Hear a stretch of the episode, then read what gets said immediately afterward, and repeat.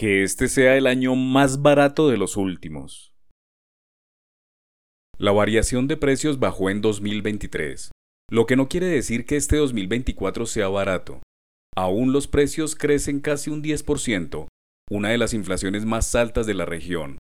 Un problema a solucionar. Altos precios con bajo crecimiento quieren decir esta inflación en términos económicos, una coyuntura marcada por estancamiento e inflación.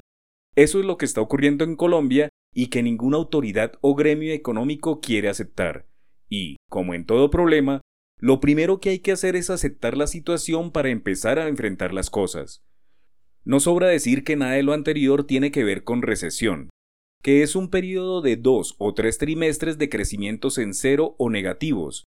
A los ojos del DANE, en los dos últimos trimestres el país creció 0,4 y menos 0,3% a la espera de si en el último periodo, octubre, noviembre y diciembre, las cosas mejoran levemente, pero no hay tal recesión, al menos en la teoría. Cuando hay recesión, el desempleo es muy alto, la demanda es débil y se siente en las familias, además que el poder adquisitivo de las personas es casi cero. En la economía colombiana actual no se experimenta un alto desempleo. La demanda es moderada y el poder adquisitivo es relativamente bueno si se atiende al incremento de 12% del salario mínimo.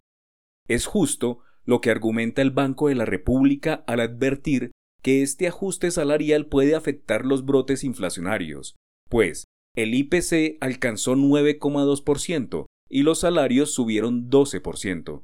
En cuentas ligeras, unos tres puntos básicos que pueden ser inflacionarios. Una teoría que está por demostrarse. El real mantra nacional debería ser que este 2024 sea el año más barato de los recientes. Y para lograrlo, hay que trabajar en el precio de los alimentos, los servicios públicos y el transporte. Tres segmentos que son altamente dependientes de las políticas públicas, en una coyuntura en donde las carteras o ministerios correspondientes no brillan por su eficiencia en hacer que la mano del Estado se sienta en una suerte de plan contracíclico que genere movilidad en la producción, competencia y a su vez regulación.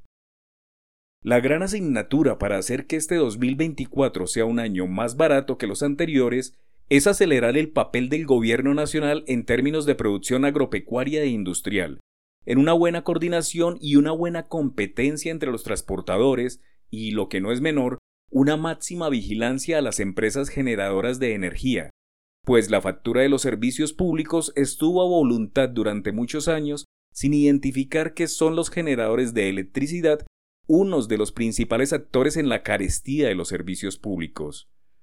Y cuando se habla de barato, la idea también se aplica a los costos del dinero. Los codirectores del Banco de la República tienen una enorme presión para que vayan bajando las tasas más por ascensor que por las escaleras, como tradicionalmente ocurre, pues la brecha entre la economía formal y la informal explica que el manejo de tasas no siempre es tan efectivo en una economía como la colombiana, bien afectada o mermelada por externalidades y actividades subterráneas como el lavado de activos y el narcotráfico. Si antes de junio la inflación ha caído a 7 o 6%, las tasas deberían llegar a 9%, de tal manera que ese dinero barato se sienta en ventas de carros y viviendas. Que este año sea el más barato de los últimos. Debe ser más que un deseo, un plan o un acuerdo nacional para acomodar las cargas que depara el próximo. Debe ser un periodo de estabilización para dejar que el mercado sea el que determine la economía.